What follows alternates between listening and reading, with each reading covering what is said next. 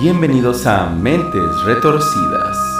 Aquí escucharás historias de crímenes reales y misterio, con una pizca de humor, terror e investigación, para narrar los crímenes de las mentes más retorcidas de la historia. Comenzamos. Muy buenos días, Memo. Bienvenido a Mentes Retorcidas. ¿Cómo estás? Estirando la Navidad hasta el último instante todavía. Es 8 de enero, todavía, todavía aquí hay decoraciones navideñas, como puedes ver. Sí. Aquí se estira la Navidad lo más posible, hasta que ya no da más. Es normal, Memo. Ya por ahí del 2 de febrero empezamos a quitar ya todo lo de, lo de Navidad. todavía, todavía todo enero andamos medio navideños todavía. Sí, cómo no. Ya, ahí tengo todavía mis lucecitas afuera puestas, ya las quitaré luego. Ah, no, bueno, y luego las lucecitas, no sé si por aquí hay muchos también como que las dejan todo el año para, como que a lo mejor les cuesta mucho trabajo y dicen, no, ya para evitarme la molestia de quitarlas y volverlas a poner, mejor hay que se queden. Para evitar la fatiga Sí, literal. de volverlas a poner hasta el, el siguiente año. Sí, ya por eso mejor las dejan, de repente las vuelven a prender de vez en cuando, pero de que se quedan ahí todo el año, se quedan todo el año. Está bien, Memo. Bueno, pues este, ¿qué te parece si continuamos con la historia de Gary Ridgway, de Green Por River favor. Killer?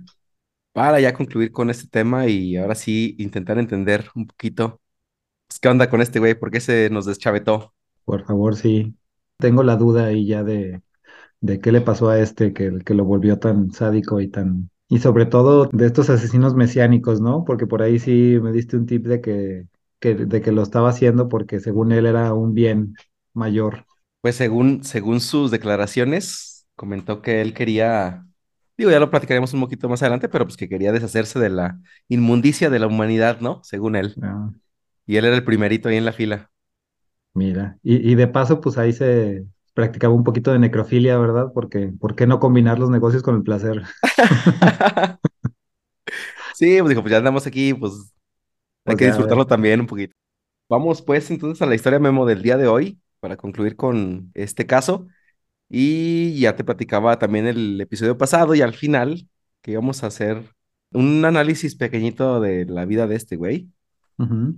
Vamos a analizar pues todo lo que le pasó en su infancia y adolescencia para saber por qué se nos deschavetó, como te decía. Y pues vamos a hacer un pequeño recap ya sin tanta detalle del- de su caso. Muy bien. ¿Sale? Bueno, pues también te comentaba el episodio pasado que él desde chiquito, bueno, pues ya sufría de algunas cuestiones ahí familiares que en las que vamos a andar el día de hoy. Y bueno, como tú ya sabes, Memo, pues uno de los aspectos que, que es constante dentro de los asesinos seriales, pues es la relación con sus mamás. Pero no exclusivamente con las mamás, ¿no? O sea, también con los papás. Sí, bueno, Con... entre la violencia del papá, cuando Ajá. son papás muy dominantes, o yéndonos al extremo contrario, cuando el papá es muy, muy, Dócil. este, dócil, exactamente. Eh, cuando la mamá es la que tiene ahí la, los pantalones en la casa, eh, es también cuando se, digo, obviamente con, ya con la psicopatía de cada persona, pero cuando uno de estos dos es muy, muy dominante, pues por lo regular ahí se da algo, una cuestión extraña. Sí, digamos cuando se lleva un poquito al extremo, ¿no? Cuando, cuando se estira demasiado la liga hacia, hacia un lado. Sí, se detonan ahí los, todas las cuestiones que traen en la cabeza. Si no hay equilibrio, pues vámonos al infierno, Memo, directito. Y bueno, te voy a platicar un poquito de la mamá de Gary Ridgway. Ella era Mary Ridgway, quien era una mujer muy guapota, que usaba minifaldas, las cuales no eran muy comunes para su época, y pues que ponía a los vecinos bien loquitos, ¿no? Ahí en el vecindario. Por decirlo de alguna manera. Sí, sí, sí. Los, los ponía bien firmes, bien sobres. Nos ponía bien sobres a todos los vecinos. Ahora, pues Gary en ese momento era un pubertazo con las hormonas al mil por ciento y pues ahí con su mamá vistiéndose así, pues él se sentía medio raro, güey. También le daba Y cosquillas. sí, y comenta ahí en algunas eh, entrevistas que se sentía atraído por su mamá en la Oh, pubertad, ¿no? ok. Bueno, pues además Gary no era muy listo, que digamos, y reprobó el mismo año escolar dos veces, Memo. Ok. Era Sí. también como este Jeffrey Dahmer. O sea, tenía un, CI alto, pero le ganaba la hueva y tenía su cabeza de otro lado. Pero este güey sí era muy, o sea, sí estaba, sí tiene una deficiencia mental, Ah, ok. Ahora, este, su mamá intentaba explicarle todo lo que no entendía en la escuela, se lo intentaba explicar en casa, pero Guy Ridgway nomás no entendía, güey. O sea, por más que le explicaba a su mamá, pues no, no le entraba en la cabeza. Además, pues era una persona muy distraída. Ajá, Y después eh, le hicieron una, un test de inteligencia y resultó con un CI de 82 puntos, es decir, ya muy abajo de la mínima, ¿no? O sea, ya estaba más rayándole a una deficiencia mental. ok. Además, súmale que este güey pues era disléxico. mm. Entonces, pues no, no le daba la cabecilla. Sí, sí, también batallaba mucho ahí con la escritura y la lectura. Digamos que no le subía agua al tinaco, ¿ah? Términos coloquiales. En términos coloquiales. Bueno, pues además, digo, como Mari obviamente no comprendía esto, comenzó a ridiculizar a Gary cuando no entendía las lecciones ni en la escuela ni en su casa. Y esto hizo que este güey empezara a sentir un odio hacia su mamá. Sí, ya. Entonces, imagínate la mezcla ahí entre el odio más este como deseo sexual cuando la veía Ujú, en, ahí en minifalda, ¿no?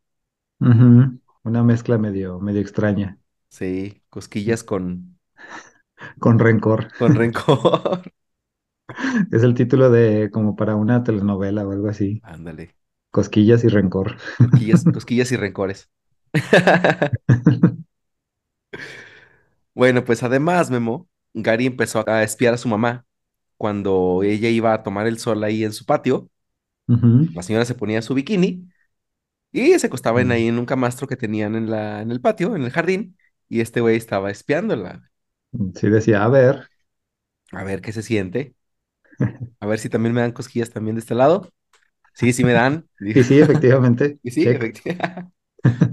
Entonces, como te decía, pues esto empezó a despertar en Gary fantasías ahí confusas, porque quería tener sexo con su mamá, pero pues también Uf. quería apuñalarla hasta la muerte. Digo que es casi lo mismo, ¿verdad? Eh, al final de cuentas fue lo que terminó haciendo. Eran las dos cosas y puede- pueden ser la misma, ¿verdad? Las fantasías que tenía des- desembocaban en lo mismo. la, la quería apuñalar hasta la Al final de cuentas nada más con diferente objeto, pero, Sí. pero, dio lo mismo. Ah, qué Gary. Entonces tenía Ay, su complejo de Edipo ahí a todo lo que daba. Sí, fíjate. O sea, ahí está un rasgo con el cual podemos empezar, ¿no? Ujú. Bueno, pues de por sí ya todo esto era demasiado confuso para Gary. Él sufrió además enuresis, ¿no? Mm. Y a los 16 años todavía se orinaba en la cama. Ay, canijo. 16 años ya, ya pues en la, ya era un adolescente. Sí, ya bastante grandecito. Y no obstante con esto, Memo, cuando se orinaba en la cama, su mamá lo regañaba, se lo llevaba al baño y ella lo bañaba. Uy, qué confuso entonces para el pobre de Gary. Hijo. O No, sea, no y sabía lo que además, no sabía lo que sentía y lo que debía sentir. exactamente, pues es que imagínate todo, o sea, en la cabeza de este güey a esa edad, su mamá tallándole el dick mientras lo regañaba Sí, o sea, aparte la humillación. y, y humillándolo, sí, porque pues este güey, no, hombre, que dijo, humillación más erección, qué confusión, Y le decía la mamá, ¿y eso por qué está así? Órale, bájenlo. Eh, bájelo, No, no no puedo. puedo, mamá. Esta combinación, como decíamos, de vergüenza, odio y deseo sexual hacia su mamá, pues marcaría para siempre su relación con las mujeres, ¿no? Eh, ahora, por otro lado, su papá, este Thomas, era un esposo, como ya decíamos al principio, pues era un esposo sumiso y que también odiaba a Mary, a su esposa, güey, Ok, que pues era ella era la del carácter, ¿no? por lo dominante que era. Sí. Me imagino que también lo humillaba al esposo Porque también se hacía en la cama. Ah, porque también sufría no. en a los 37 años de edad. Nada, cierto. Y a él, a él lo humillaba porque él no levantaba, ¿verdad? A uno Porque, porque levantaba y al otro porque no. porque no, ya no funcionaba el asunto. ¡Órale, cabrón! Pues no puedo, a ver, Mejor tu hijo, llévame, llévame a bañarme al baño, a ver si así. Ándale, tú tállame a ver si, a ver si jala las, esto. O tállale, tállale, tállale más fuerte. Bueno, pues Thomas era conductor de autobuses Y como se trasladaba por la autopista del Pacífico Sur hasta Seattle, que era como su, su ruta, pasaba justamente por esta zona de la franja y siempre que llegaba a casa se quejaba mucho de la cantidad de mujeres que trabajaban en esa área. Entonces eh, se quejaba en voz alta, todo el mundo lo Mm, escuchaba, pero también el güey se metía con ellas. claro, Míralo, ¿verdad? Porque míralo, míralo. es que no puede ser, hay demasiadas, digo, qué rico, pero no puede ser de todos modos. Chingada, tantas muchachas tan ricas, hombre. ¿Cómo es posible? Es que no me, no me alcanza para todas, Chihuahua. Una diaria y nomás no acabo, chinga. Mira lo que, qué quejumbroso. Ah, ¿qué tomas? Decía Bueno, y- guacala, qué rico. ándale, ándale, así decía exactamente. Justo aplicaba el guacala, qué rico. Ya veo lo que se empieza a gestar entonces en la mente acá del, del Gary. Sí, Primero todas estas ideas del papá, de todo lo que se quejaba, y luego también lo que decías de que, pues me imagino que ya para él las mujeres pues ya eran una combinación de las dos cosas, ¿no? De odio y, y deseo. Ahí como que no, no podía ya excluir una de la otra.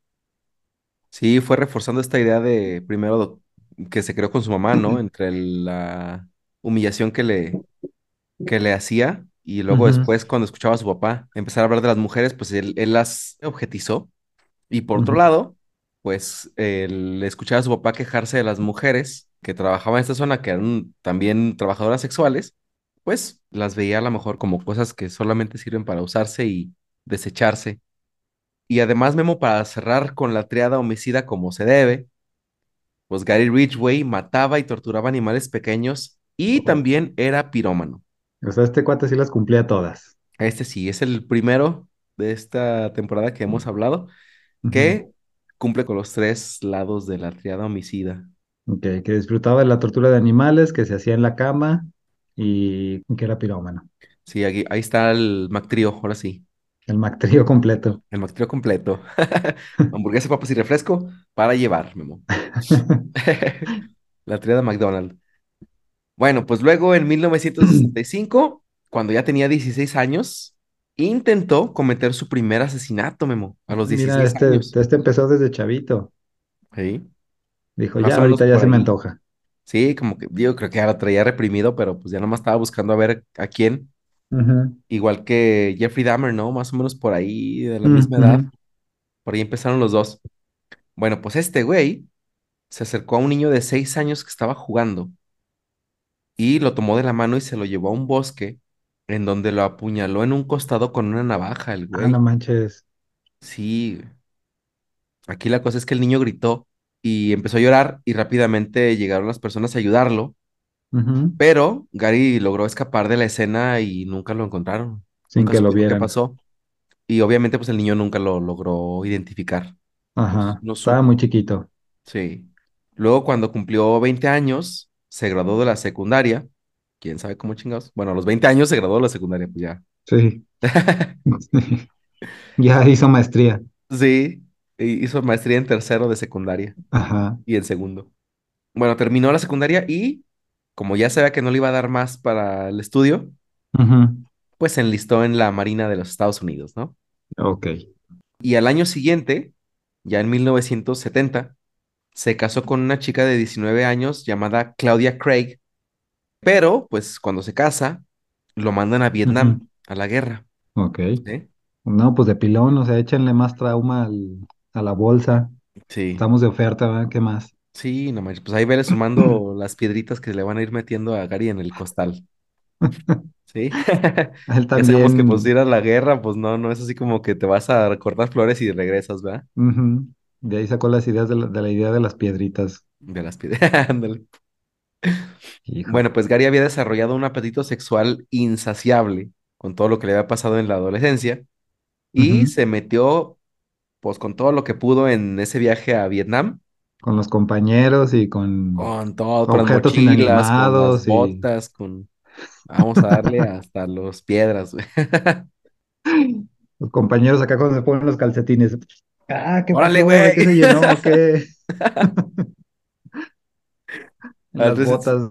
en el baño, cuando estaba bañando, así se le cae el jabón a uno. ¡Chingue su madre! Y ahora, y Gary atrás así. Recógelo, güey. Te No, reto, pues, a ver. pues obviamente, y como a David Berkowitz, pues le pegaron ahí una ETS, en este caso, pues le dio gonorrea Vámonos. a Gary. Pues regresó a su casa en Estados Unidos, ya después de su viaje a Vietnam, y China así llegó y, ay, güey, pues no le quería decir a su esposa, ¿verdad? Pero sí va a dar cuenta, ¿verdad? Probablemente más adelante dijo, pues eh, más vale que le diga de una vez. Como que no me acuerdo que estuvieras tan graniento cuando nos despedimos. Ah, de- chica, como que ya te salió otra. ¿Por qué tienes dos? Ah, Ay, cabrón. ¿y por qué te escurre pus? Ah, Ah, guaca. ah, híjole. Bueno, entonces llega con su esposa, como súper apenado, y entonces le dice, tengo que decirte algo, pero la esposa le dice lo mismo al mismo tiempo. No, tú dos, tú primero, no, primero. tú, tú primero, no. Y entonces ella le dice, bueno, está bien, pues yo te tengo que confesar que la verdad es que tuve una aventura cuando tú estabas en Vietnam. Uf. Y entonces Gary Ridgway se, se indignó. Dijo, ¿qué? O sea, él, él iba a decir lo mismo, ¿verdad? Pero ¿qué? Sí. ¿Cómo? Entonces ya no le dijo nada, obviamente, Gary y yo tuve Ridgway. como 25. Hasta con mochilas y botas. No, pues obviamente este güey dijo, hija de tu pinche madre. Yo sí puedo, pero tú no. Y le pidió el divorcio. Entonces, en Bueno, 1972 se divorcian Gary y Claudia. Y bueno, pues a los pocos meses lo contratan como pintor de camiones en la Kenworth Truck Company. ujú. Y pues se va a trabajar allá. Y ahí conoce a Marcia Winslow, con la que se casó al año siguiente. Ah, luego, luego, ni dijo siquiera. rápido, rápido, pues, Ah, pues este qué chingados vas a ver de, de no, pues, relaciones humanas y de, de conocerse a uno mismo. pues imagínate ya con todo lo que traía en la cabeza. Además, como decíamos, pues con esta relación con las mujeres que a lo mejor no, me imagino que ni siquiera sufrió ni tuvo su etapa de duelo con, con Claudia y dijo, pues a la que sigue, ¿no? Sí, sí, sí, necesito, necesito pegarle esto a alguien. Sí, con que tenga donde meterla ya no hay bronca. Necesito, necesito compartir esta gonorrea con alguien. Bueno, pues ahí está que la Marcia pues le tocó. Y aquí la cosa es que Gary seguía asistiendo a la franja con las chicas de ahí, pero pues eso obviamente no le era suficiente. güey. Ah, o sea, Y también él era cliente frecuente de ahí. también, claro, ¿no? Pues él, pues ya decíamos que había generado ahí un apetito sexual eh, bastante cabrón. Entonces, pues entre las chicas de la franja y su esposa, pues no se daba abasto el güey. De seguro se encontraba ahí al papá también. ¿Qué hubo? ¿Qué hubo? Ahí, ah, cabrón, papá.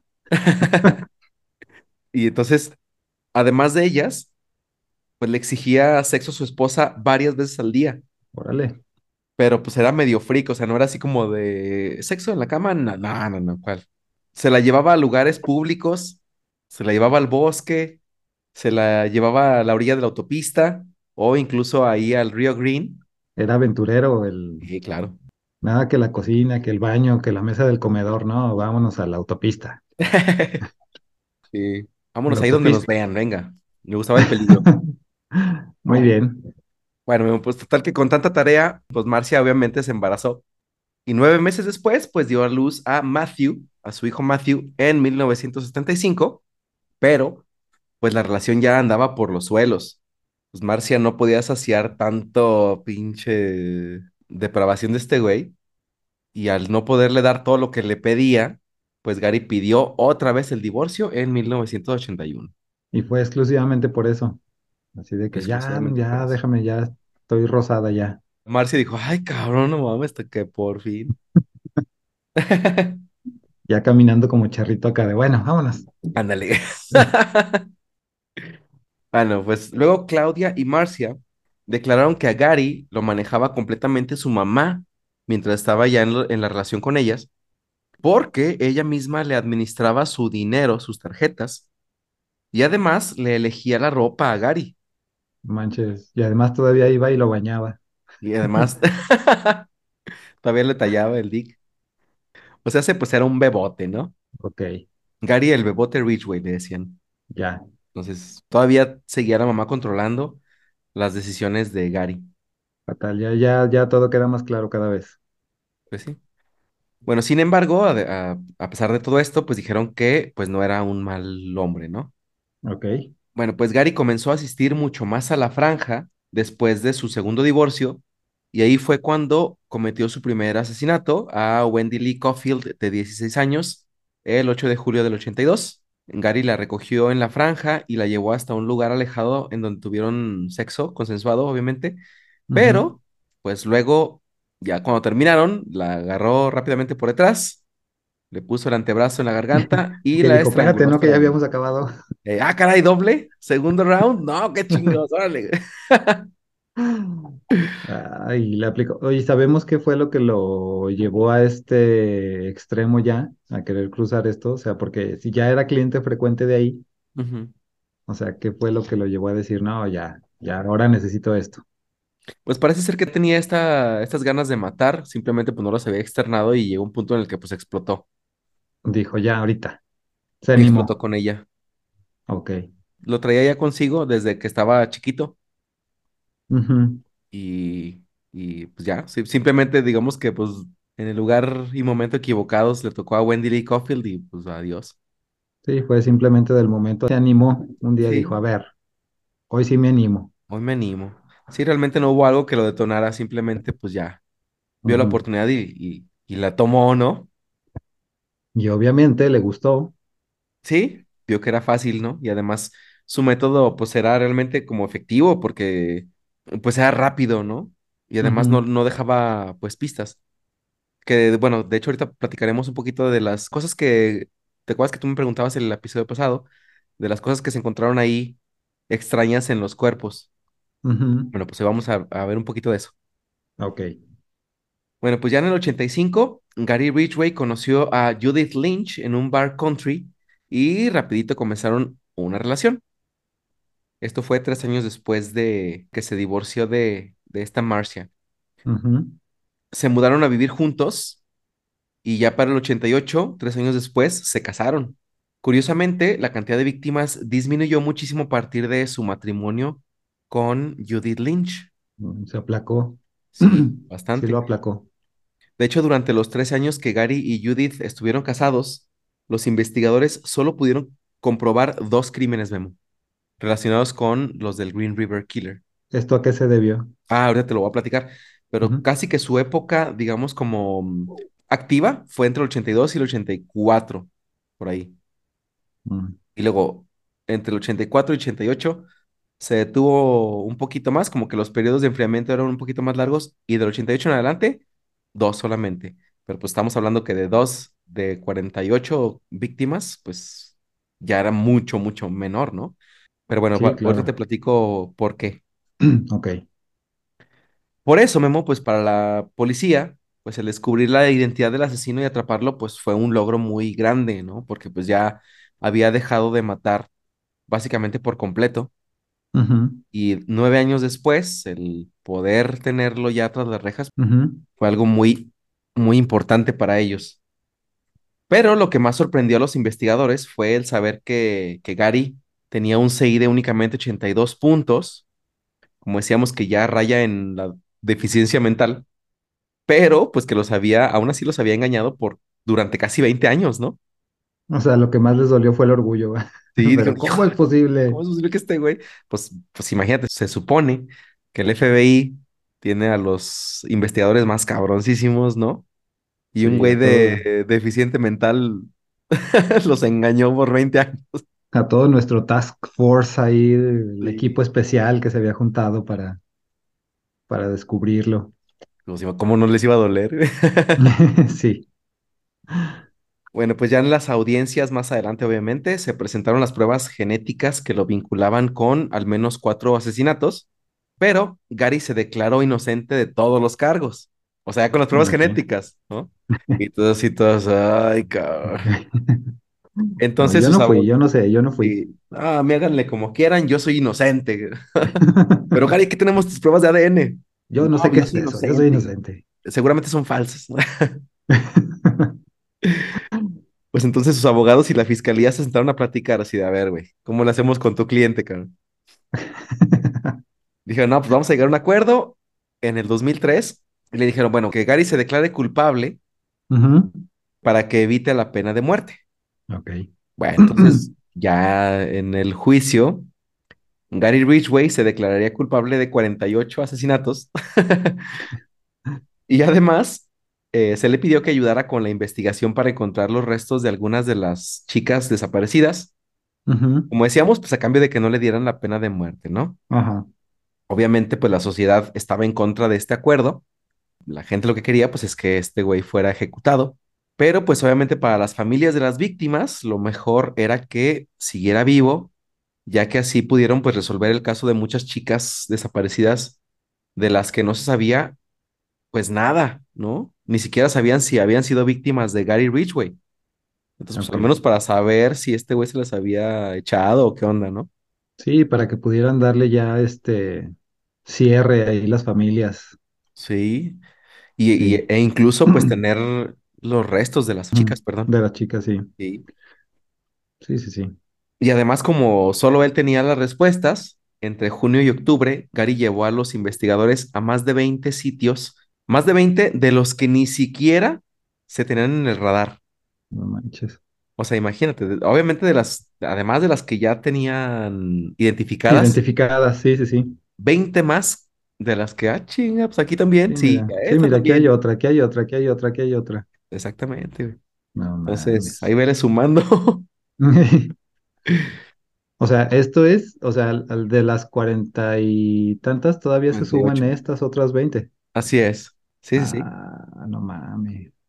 Ahorita le vamos a echar más números, ¿eh? Bueno, de todos modos, pues fue imposible acusarlo formalmente de 48 cargos de asesinato, ya que algunas pruebas ni siquiera ya existían. O sea, él solamente dijo, no, pues sí, esta, a esta chica, pero cuando iban a los lugares ya no había restos, O sea, ya había pasado tanto tiempo que ya.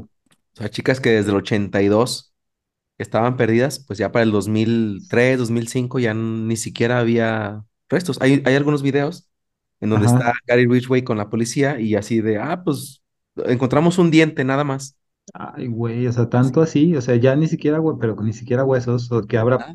qué habrá pasado, animales o Seguramente, depredadores. seguramente entre los depredadores, el, el clima, el agua, o sea, si algunos se los llevaba el, el Mm, agua, o, otros que pues obviamente los cuerpos fueron desmembrados y solamente unas partes se dejaron en un lugar, otras en otro lugar.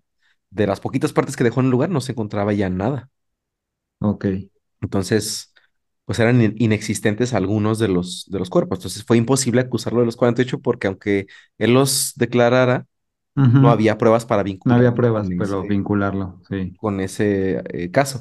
Bueno, pues se encontraron eh, chicas asesinadas incluso en fechas más recientes, Memo, que no nombramos el episodio pasado, como. Roberta Hayes, de 21 años, desaparecida el 7 de febrero del 87, ya casi al último de su, de su actividad, más o menos. Ajá, de su carrera criminal. Sí. Martha Reeves, de 36 años, desaparecida el 5 de marzo del 90, ya cuando ni siquiera se supone, ¿no? que estaba actuando. Ajá. Y Patricia Yellow Rob, de 38 años, desaparecía en enero del 98. O sea, todavía en el 98 No manches, ya está el desaparecían. 98. O sea, estamos hablando ahí a dos años, tres años de que lo atraparon. Entonces ya. Y to- to- todavía se echó ahí una, uy, nada más por los viejos tiempos, vámonos, ¿cómo no? ándale. Nomás para recordar. Bueno, pues obviamente, tú ya sabes, ¿no? Que se dice por ahí, los, hay estudios donde se dice que los asesinos seriales, una vez que empiezan a matar, ya no se detienen. A lo mejor se, se alargan los periodos de enfriamiento, pero pues es cuestión de tiempo para que vuelvan a hacerlo, ¿no? Bueno, pues ahora, durante todo ese periodo, Gary y los investigadores permanecieron encerrados en una instalación secreta para lograr con el tiempo eh, que pues él confiara en la policía y así empezar a dar más datos, ¿no? Entonces, pues Gary Ridgway poco a poco se fue abriendo a psicólogos y a criminólogos que lo empezaron a entrevistar, porque pues era obvio to- que todos querían saber pues qué, qué había en la mente de este güey, ¿no? Porque había hecho todo esto que hizo. Bueno, pues ya en esas entrevistas, Gary dijo que la imagen de su mamá gritándole mientras le lavaba el dick después de haberse orinado en la cama fue uno de los motivos concluyentes después de las entrevistas, ¿no? Para que este güey hiciera todo esto. Ok. Entonces, sí, como tú y yo decíamos al principio, pues sí fue una de las cosas así, pues principales dentro de su psicopatía. Uno de los puntos claves, una de las piedras angulares de su psicopatía. Sí. Como esas piedras que les metía también ahí, pues, pues, así. Cada vez era una piedrita más, cada vez que pasaba. Sí. Ahora súmale el champiñón que le pegaron en Vietnam, además del abandono de sus dos primeras esposas, ¿no? Y, y que despertaron en él un odio incontrolable hacia las mujeres, aunque al mismo tiempo, pues, un deseo insaciable sexual. Las odiaba y las necesitaba al mismo tiempo. Bueno, incluso dijo Gary Ridgway que simplemente cuando sentía ganas de matar, pues solo mataba y ya. O sea, Así, no había ninguna razón en particular, como que decía, ajá. ay, tengo ganas de matar, se iba a la franja y vámonos a darle. Así de repente estaba ya dormidito y decía, matar, matar. Ay, ahí voy, ahorita vengo. Bueno, y ¿A pues como estaba solito, pues vámonos. Ah, ok. Casarse, obviamente, Cuando estaba casado, ¿a dónde vas, Gary? Voy a matar, digo, voy a... El, el cerebro, no digas matar, no digas matar. Voy a matar a Lenny y a Carlos. Ah, no, no. A la niña Carol. Ay, güey. No podemos dejar la referencia a Simpson, matar. ¿verdad? Sí, no, nunca. Es Voy a imposible. matar prostitutas. pues así lo hacía, ¿no? Em, igual que como Ted Bundy, que de repente estaba en las reuniones familiares y le llegaba el instinto y se levantaba y vámonos a darle. O sea, Lo no veían que le empezaba a temblar el ojo, ¿verdad? Sí, de repente se le metía el diablo y Que se empezaba, le... se ponía acá violento y vámonos. También a Gary le empezaba a hablar el diablo. ¡Ey! ¡Eh, ¡Gary! Ari, ¡Ey! mata! Ok. ¿No se te antoja matar, Gary? Así también a los asesinos seriales, ¿verdad? La voz en off acá, atravesando la cuarta pared. ¡Eh, Gary! ¡Ey! Dice que, que no te atreves a matarla. Oye, ¿te, te- te acuerdas de cuando tu mamá te, te lavaba porque te, te hacías en la cama? Bien cabronadísimo, ¿verdad? Mira, no se, no se te, no, no se te antoja desquitarte. Sí, se me antoja, chinga. Órale, está la franja, Está ahí hay franja, muchas. dale. Y lo iba con las chicas de la franja. Eh, que no te atreves a subirte con él.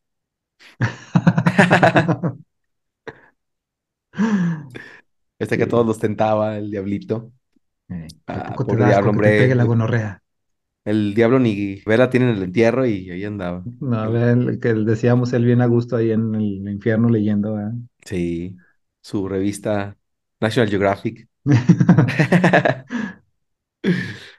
Bueno, pues en un momento también dijo que las prostitutas eran basura y que estaba dispuesto a matar a cuantas fuera necesario. Como ya decíamos, se andaba creyendo ahí Mesías y dijo, voy a salvar a la humanidad de todos, de toda la suciedad del mundo.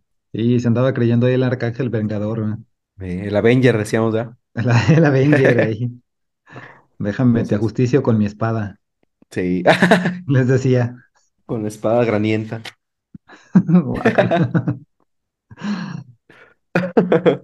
Bueno, pues para él, estas mujeres, según dijo, no eran nada o no valían nada, ya que pues ni siquiera recordaba ni sus nombres ni sus caras y solamente se acordaba de los lugares en donde había abandonado los cuerpos. O sea, as- así de nada significaba para él la, la vida de estas mujeres, ¿no? Sí, O sea, para él no eran personas que tenían vida, que tenían familias, para él eran nada. No, pues si eran prostitutas ya era el único motivo que necesitaba para, para matarlas, ¿no?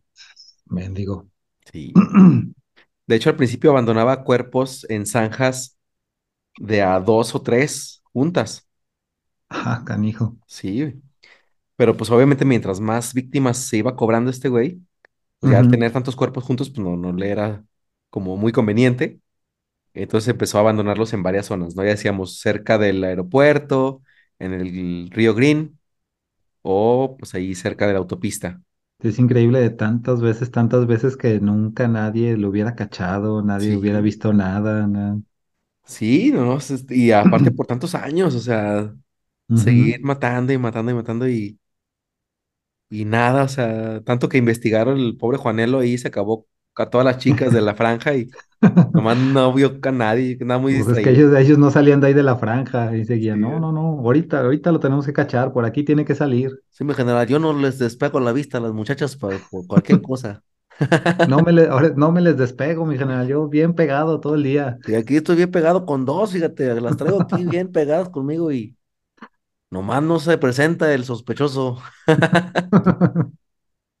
Pero no se preocupe, yo no las voy a soltar para nada, Yo no, yo, yo no me despego, ni aunque me no echen agua, me despego. Ni aunque me echen algo como perro, güey. Sí. Ay, güey, pues bueno, ya, como decíamos, pues eso complicó la investigación, ¿no? Pues los policías, pues no, no dieron con nadie porque pues iban a un lugar a investigar y luego de repente aparecía otro y pues iban a otro lugar y luego después en, en, en el aeropuerto y se iban al aeropuerto y pues no, no daban con nadie. Ahí van con la música de fondo, ¿verdad? Ahora aparece otro por allá.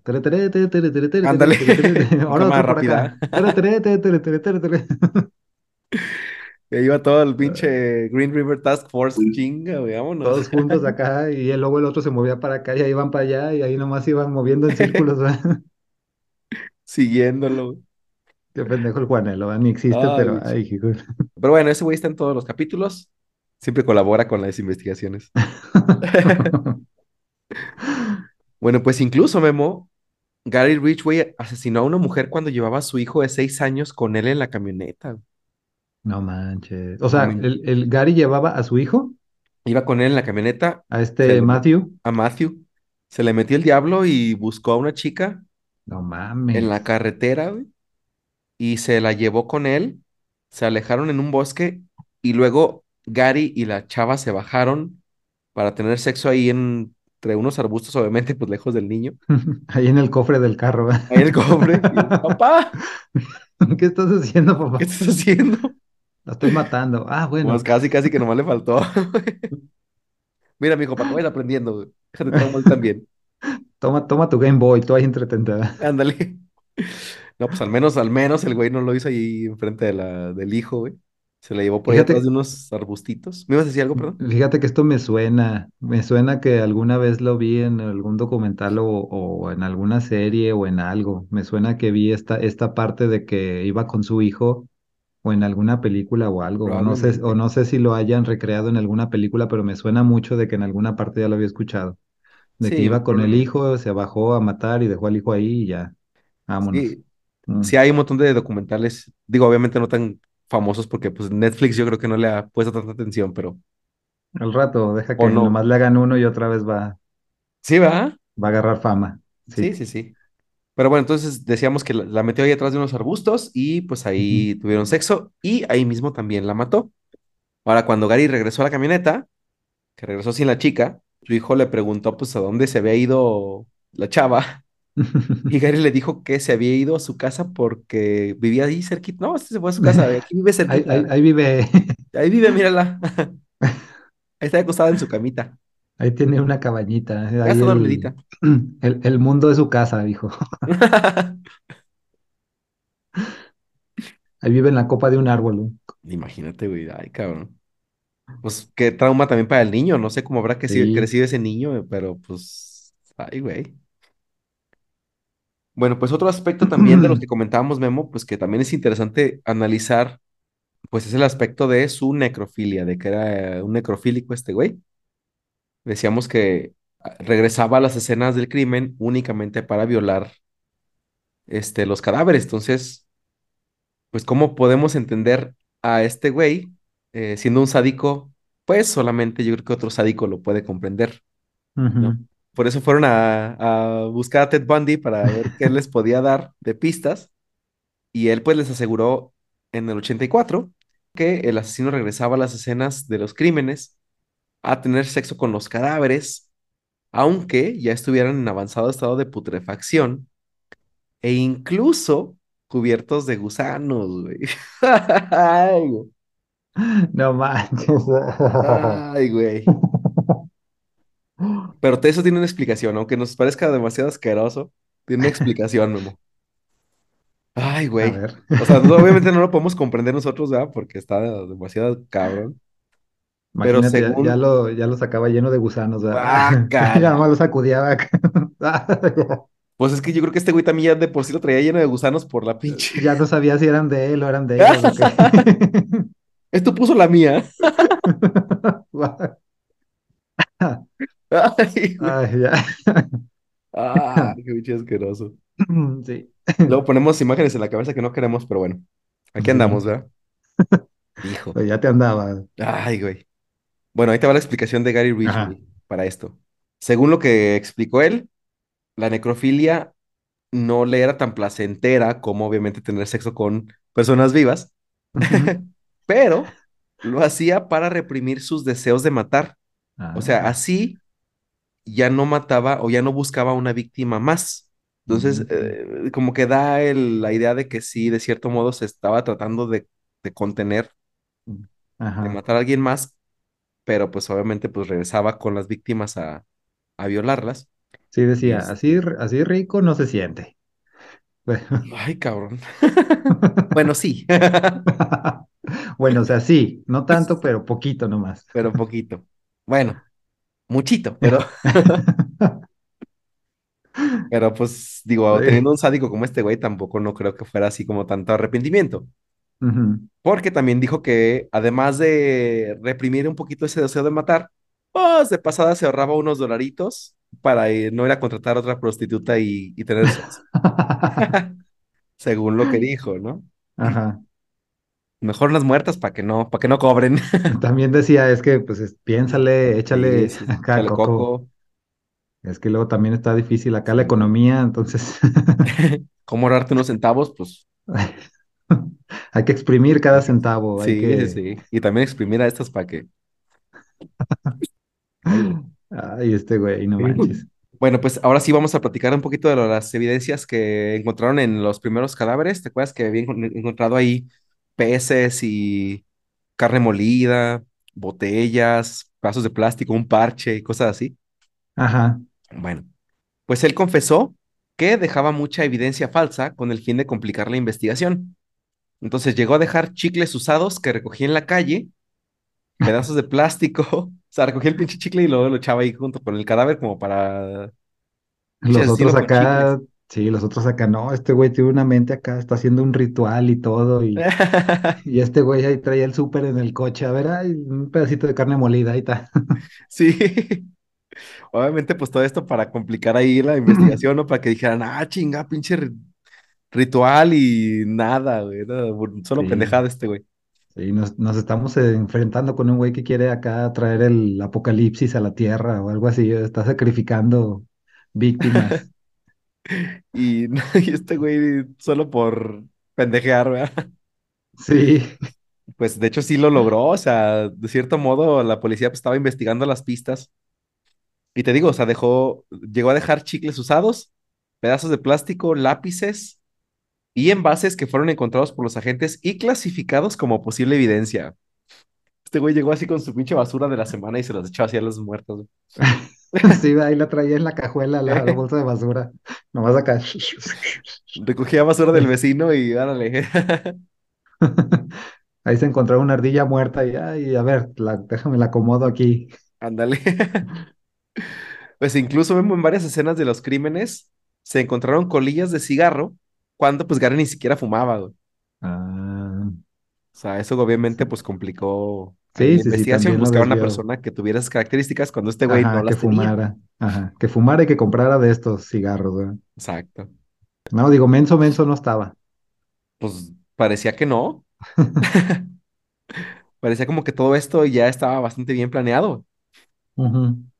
Ahora, algunos zapatos y joyas de las víctimas se los llevaba como recuerdos, pero luego los ofrecía en las ventas de garage que él organizaba, sin que pues nadie sospechara nada se las compraban y entonces se deshacía de estas evidencias, güey. Por eso cuando fueron a investigarlo, que consiguieron una orden de, de cateo en su casa, se entraron y no encontraron nada.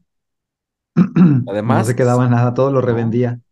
además le Ah, sacaba lana a las chavas. te digo que listo, o sea, se ahorraba él unos centavitos y, y aparte le sacaba lana.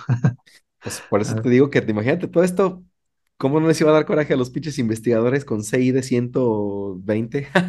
Sí, no manches, a todo el equipo súper especial de Sí, al las, Green River Task Force y no mames, no es las mentes más notables de Estados Unidos, ¿verdad? De ahí trabajando en conjunto y, Y un güey con y deficiencia este, mental se los, se los bailó sabroso. y este güey ahí en su venta de garage, ¿verdad? Llévele, llévele, llévele la bonita Eh. tanga, llévele, llévele, llévele. Mira, esta qué tal se le vería, ¿eh?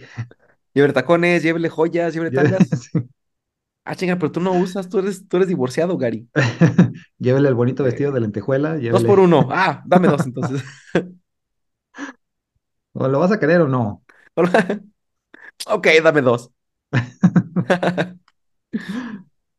Por todo eso vemos su modus operandi, pues no coincide con su CI de 82 puntos. E incluso él estaba consciente de lo bueno que era matando mujeres y, y dejando pistas falsas, porque pues nomás no lo atrapaban, ¿verdad? De hecho, él mismo se definió como el asesino en serie número uno de los Estados Unidos. Y aparte como que este cuate no tenía la necesidad como otros de, pues de ese reconocimiento, ¿no? De esos que empiezan a jugar luego con la policía, así de dejarles pistas, así, de que, ay, mandarles cartitas y jugar con ellos. Como Qué que bueno que lo nah. mencionas, Memo. Qué bueno que lo mencionas, porque por ahí vamos a platicar un poquito más adelante de esto.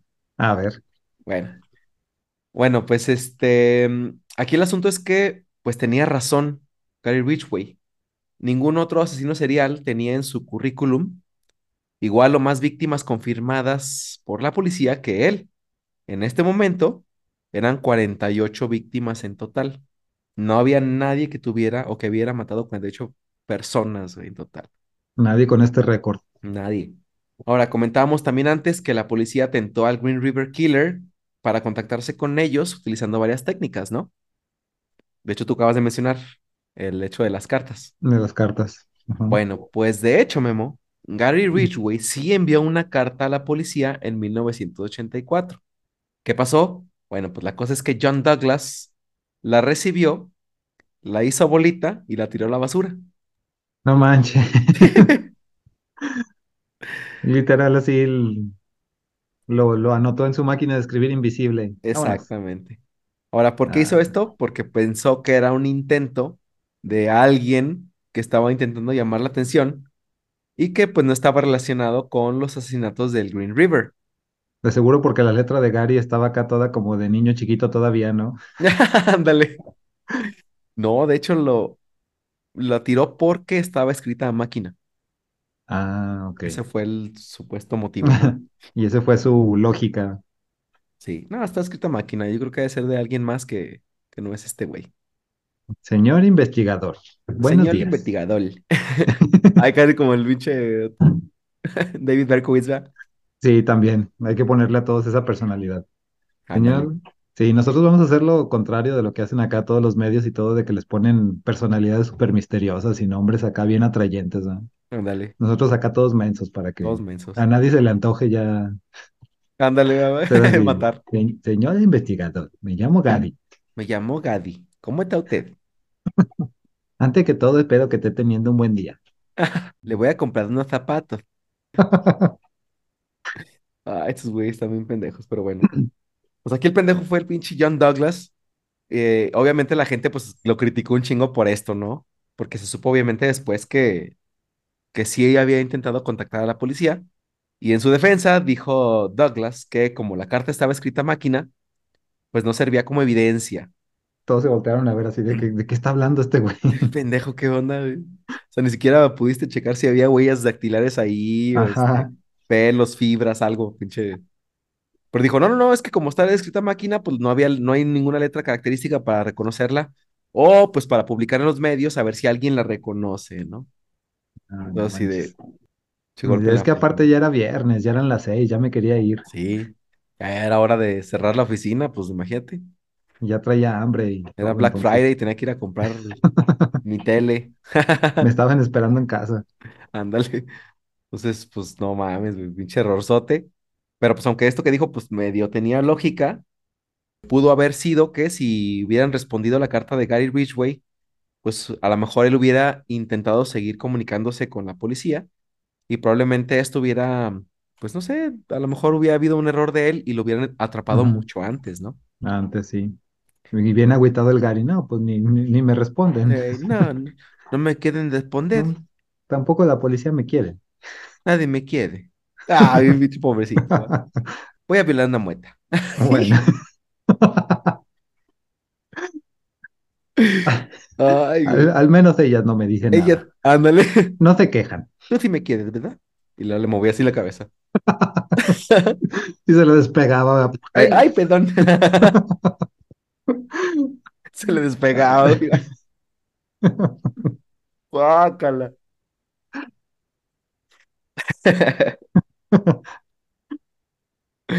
Pobre chavas, hombre. Sí, pero no, obviamente, digo, no es con un- ningún afán de ofender ni nada, ¿verdad? Todo es aquí nomás ya por el puro cotorreo.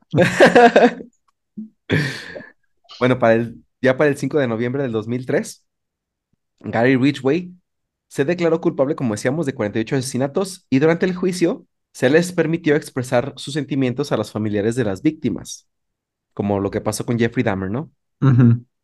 Bueno, pues la mayoría pues lo insultaron y le desearon la muerte, pero cuando fue el turno del padre de Linda Rule, asesinada en el 82, el papá le dijo que lo perdonaba. mm, Vi esa parte en el video del juicio Ajá. y le dice el papá, "Eh, señor Gary, em, mucha gente aquí lo, lo odia.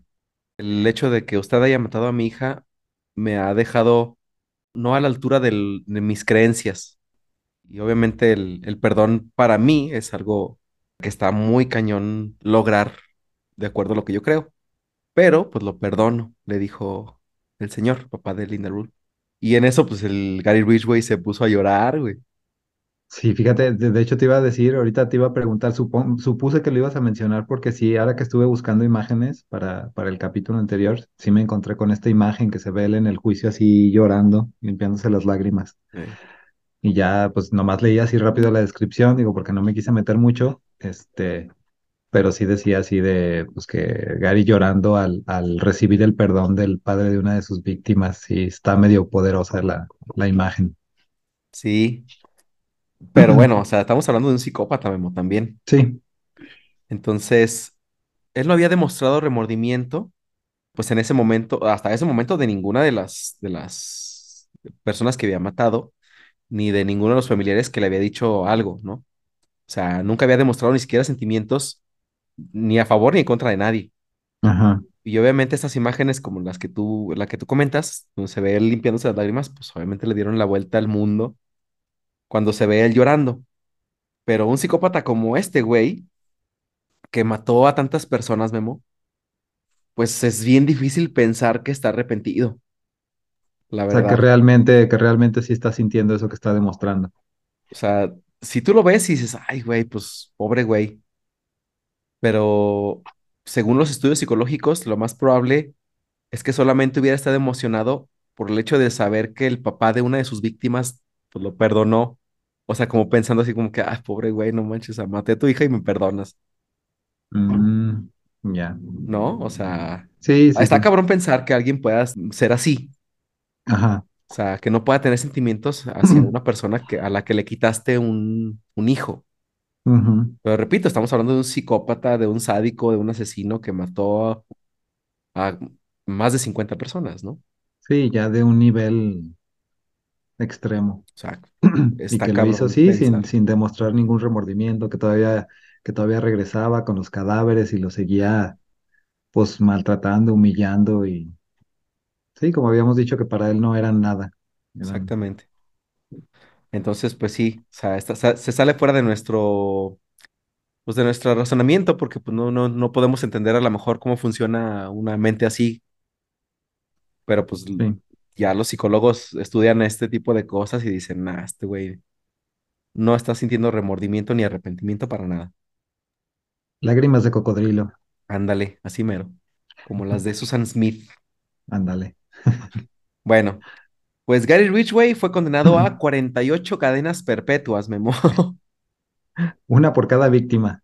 una por cada víctima, sin posibilidad de libertad condicional, obviamente, y fue enviado a confinamiento solitario, o sea, todavía échale, pobre güey, Híjole, en la prisión de Walla Walla, en el estado de Washington. O esto es de lo más terrible, ¿verdad? El confinamiento solitario. pues es que te vuelves loco, güey. Sí, O sea, si de por sí, sí, de por sí ya estaba. castigo. Yo creo que está peor eso que te, pues la pena de muerte, ¿no? Sí, sí, sí, sí, sí, totalmente. Sí, es peor este, este castigo. Todavía en la pena de muerte, pues ya te matan y ya es como, Ya se es acabó. como, Sí, es más como un regalo a las familias, así de que ahí está, ya, ya, ya está fuera de aquí. Pero sí, o sea, como castigo, pues sí, este confinamiento solitario está bien brutal. Sí, yo creo que sufre más, güey, este güey. Sí. Pero bueno. Pues total que es- esa fue su condena. Pero luego, Memo, en febrero del 2004, los fiscales del condado de Kings hicieron más entrevistas en las que Gary confesó haber matado a 65 mujeres. No manches, ya, ya le. Pues es que es más o menos lo que decíamos, Otras ¿no? Las 20, cuarenta ¿no? y ocho más las otras 20 sí. Sí. Bueno, aquí, aquí eh, confesó a 65. Pero luego, Memo, en otra entrevista el 71 de, eh, perdón, el 31 de diciembre, confesó otros seis, dando un total de 71 asesinatos confesados por Gary. no manches. 71. Ahora, obviamente, pues de estos, quién sabe si sean ciertos o no, pero pues al final se le adjudicaron 48 O sea, probados, 48 sí ya aprobados. Ajá. pero 71 asesinatos confesos por este güey. Ahora, ¿qué probabilidad hay de que lo haya hecho también así como de que, ¿sabes qué? alta. No, pero aparte de que Ah, lo haya hecho ya como un, no sé, ya denme otro castigo, ya mátenme. Si voy a confesar más, este, a ver si me aumentan la, la pena, a ver si me dan la pena de muerte o algo así. Pues mira, él lo que quería, él no quería morirse. Mm, Yo creo que es más bien ya, pues, librarse o sacárselo de su sistema, ¿no? Ok. Además, pues ya con 48 cadenas perpetuas, pues una más o una menos creo que no tiene mucha diferencia, ¿no? No, sí, creo que me, me fui así como que más, más lejos, ¿no? Estaba pensando que a lo mejor le había afectado el confinamiento solitario y que dijo, no, voy a confesar más a ver si me dan la pena de muerte mejor o algo así. De todas maneras, Memo, o sea, de estas, quién sabe si, si sea cierto o no. Sí. Es muy probable que sí, muy probable que sí, pero pues no están comprobadas, ¿no? O sea, como ya ni siquiera hay pistas, como ya no hay restos, quién sabe, pero lo más probable es que, digo, no le servía de nada decir que sí había o que no había más víctimas, ¿no? Entonces, pues realmente no ganaba ni perdía nada. Por eso es que es muy probable que sí haya Que sí sea así. hecho estas otras veintitantas, ¿no? Ay, güey. Sí, no mames. Bueno, pues ya para el año 2011, Memo, estamos hablando de 12 años, eh, se encontraron los restos de Rebecca Marrero cerca de la autopista de West Valley y Gary fue procesado y condenado a otra cadena perpetua, sumando un total de 49 consecutivas por este asesinato que, repito, fue hace 12 años, Memo. Hace apenas doce sea, hace años. poquito todavía. Entonces, imagínate. O sea, sigue dando de qué hablar este güey. Sí, o sea que sí hay todavía varias más ahí. Sí. Bueno, pues al día de hoy, Gary Ridgway tiene 73 años y sigue vivo cumpliendo su condena o sus condenas en la penitenciaría de Walla Walla en el estado de Washington, como te había dicho. Y pues también como comentamos, y ya para concluir con este caso, pues hay estudios que aseguran que una vez que un asesino comienza a matar, pues, pues jamás dejará de, de hacerlo, ¿no? Seguirá matando. Pero pues existe la posibilidad de que entre los periodos de enfriamiento, pues haya mucho tiempo de por medio, Ujú. ¿No? Como en el caso de, de Jeffrey Dahmer, que entre el primero y el segundo, pues fueron como también como ocho, siete u ocho años, ¿no? Hubo muchos años de por medio. Ya sea porque se sientan intimidados por la investigación o porque están atravesando una situación personal que les demande tiempo, como, como por ejemplo cuando tienen hijos o cuando entran a un nuevo trabajo o cuando inician una re- nueva relación en pareja esto los detiene un poquito y empieza como a, a esos periodos de, de enfriamiento a hacerse un poquito más largos. Qué mamón se escucha, ¿verdad? Así como si fuera un hobby, así, porque que pues realmente pues es casi lo que es para ellos, un hobby. Se me hace como que muy loco pensar en eso, así como que es un asesino y como está ocupado con un hijo que tiene que cuidar, por eso ya no puede seguir matando, ¿verdad? O, o como si está en un trabajo nuevo que se está adaptando, entonces ya no puede matar, ¿verdad? O como está saliendo con alguien nuevo, entonces ya no puede ir a matar tanto como antes, ¿verdad? Tiene que dejar su hobby así como que en hold. Se me hace como que muy loco pensar en sí, pues es que es, es una cuestión mental que obviamente lo hacen sin, sin, a ver, me imagino yo, ¿no? Que es que lo hacen inconsciente. O sea, su atención está de repente en Ujú, un hijo, por ejemplo, cuando tienen un hijo, entonces eh, la atención está allá, pero pues está latente por ahí el, el instinto asesino y empieza a crecer, a crecer, a crecer hasta que de nuevo llega un momento en el que tienen que saciar ese instinto porque pues ya no pueden contra él. Entonces, pues regresan, ¿no? Y en el caso de, de, por ejemplo, de Gary Ridgway, pues el, el- su tercer matrimonio, pues fue el que le demandó tanto tiempo que decíamos, como decíamos al principio, ¿no? Que iba tan bien, que de hecho no, no volvió a matar tanto como entre su periodo entre 1982 y el 84, que fue como el más activo de él, porque entre el 84 y el 88 o 90 se encontraron dos, dos personas, ¿no? Sí, y, o sea, literal, los tiempos más prolíficos para él eran nada más porque tenía más tiempo libre. Básicamente. Pues sí, güey. Eso es lo que se me hace bien descabellado pensar, no manches. O sea, que este tipo de personas, pues realmente son personas que, que funcionan en sociedad normalmente día a día, con trabajos, con familias, con todo. Sí. Sí, como que muchas veces no lo vemos desde ese enfoque y sí, se me hace muy, muy, muy descabellado. Así de pues que, es- ah, vamos, vamos a juntarnos el viernes. Ah, no puedo porque tengo, tengo ahí este, tengo unas fútbol. víctimas pendientes que están esperando, que he estado posponiendo porque no he tenido tiempo. Ándale, tengo tarea pendiente. Sí, no manches. Pues es que, y, y puede ser, pues repetimos, puede ser cualquier güey, o sea, por eso fue tan, tan frustrante saber que era este güey, que era un tipo, pues, común y corriente, normal, con su trabajo estable, con familia, como tú decías, con su hijo, y, y acá en el, en el lado que no se sabía de él, que solamente él sabía, pues era un pinche asesino cabroncicio, ¿no? El más prolífico. Y aún así Sí, siendo el asesino más letal, más brutal, más prolífico, consiguió hacer su vida durante casi 20 años, engañando a todo el mundo como si nada estuviera pasando. no manches. Y con eso concluimos el caso de este güey, de Gary Ridgway. Está cabrón, ¿verdad? Sí, sí, está canijo. Digo, no, no, no me cabe en la cabeza, no, no. Demasiado. Sí, sin palabras, ya creo que ya dije todo lo que quería decir, pero sí. No, pues, ¿qué más decimos, Memo? Está, Sí, sí nos deja sin palabras este caso, pero bueno, pues ahí está también otra parte de la psicopatía de estos güeyes que pues nos da, nos enseña un poquito también más de, de cómo funciona la mente de la gente que hace este tipo de cosas. Eh, el siguiente tipo que vamos a analizar va a ser un güey que por poquito, por poquito, por poquito se salva de que lo atraparan.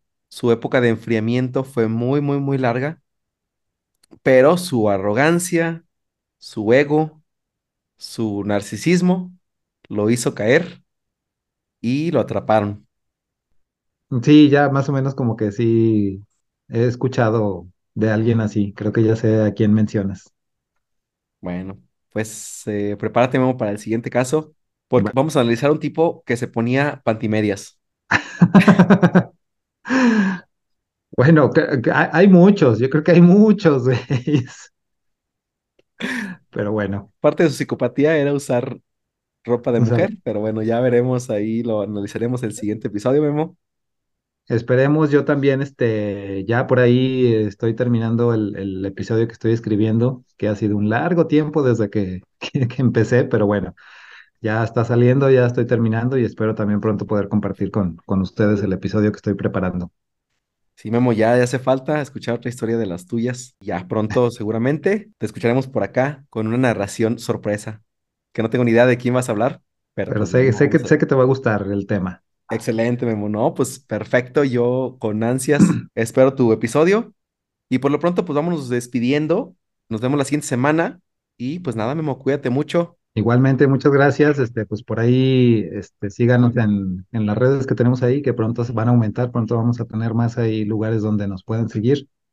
Y este, muchas gracias a ti, como siempre, Edson. Y pues nos vemos en la siguiente. y nos vemos en la siguiente semana. Feliz último tramo de la Navidad. Nos vemos la Sale, siguiente semana. Gracias. gracias, bye. Bye.